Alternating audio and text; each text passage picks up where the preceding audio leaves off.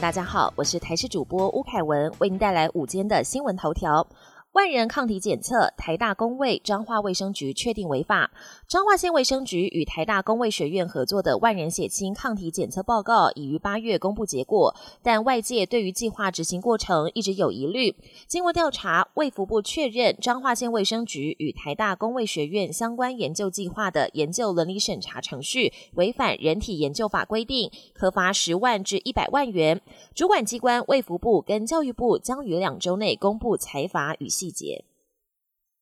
日本亚航废除所有航线，超过两万人机票没得退。新冠疫情冲击航空业，又有一家航空公司撑不住，宣布停飞所有航线。日媒报道，廉价航空公司日本亚洲航空五号废除所有四条航线，其中包括飞往台北的一条国际航线，而价值约五点二亿日元，大约一亿四千一百六十五万新台币的机票将无望退款，顾客超过二点三万人受到影响。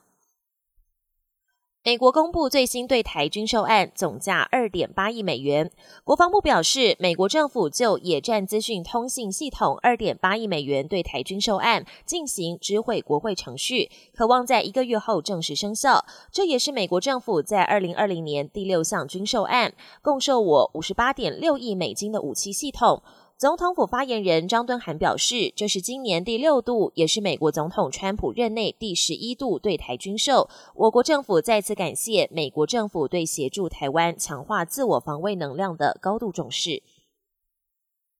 国际焦点：美国扩大制裁中国官员，十四名人大副委上榜。针对四名香港立法会议员资格遭到中国剥夺，美国财政部周一公布新一轮对中国官员制裁的名单，包括十四位中国全国人大常委会副委员长、受制裁人士以及其直系亲属，未来将禁止入境美国。他们在美国的资产都将遭到冻结。美国国务卿庞皮欧发表声明指出，这一波制裁是对从事无耻行径的中国官员加以救责。此外，美国众院稍早通过《香港人民自由和选择法案》，针对逃离政治迫害的港人提供庇护。不过，未来还有待参院通过以及总统签署，才可望生效实施。拜登提名前，加州检察长出任卫生部长。美国总统当选人拜登公布公共卫生团队，提名六十二岁前加州检察长贝塞拉出任公卫部长，接替曾经来台访问的阿扎尔。一旦通过任命，他将成为美国史上首位拉丁裔公卫部长。拜登同时提名印度裔防疫顾问莫西回国担任医务总监，CDC 疾管中心主任则是提名哈佛传染病学家瓦伦斯基。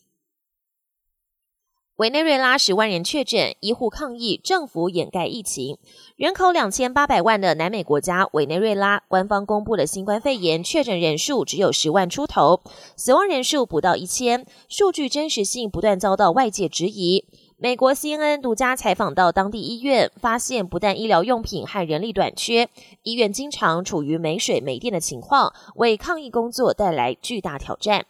本节新闻由台视新闻制作，感谢您的收听。更多内容请锁定台视各节新闻与台视新闻 YouTube 频道。